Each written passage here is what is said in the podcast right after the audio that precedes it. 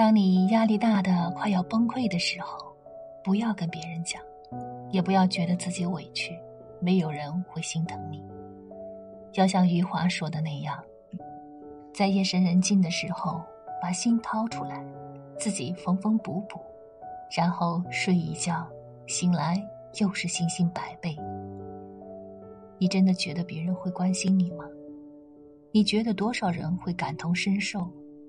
所以你没必要把你的故事讲给别人听，你只需要把最好的状态展现出来就好了。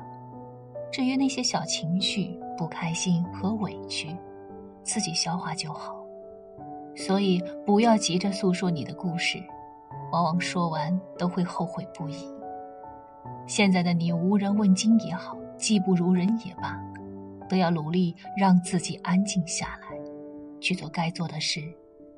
如果你此刻还不够强大，那就把自己藏在没人的地方历练，在万众瞩目的地方出现，努力奋斗，悄悄优秀，这才是你要做的事情。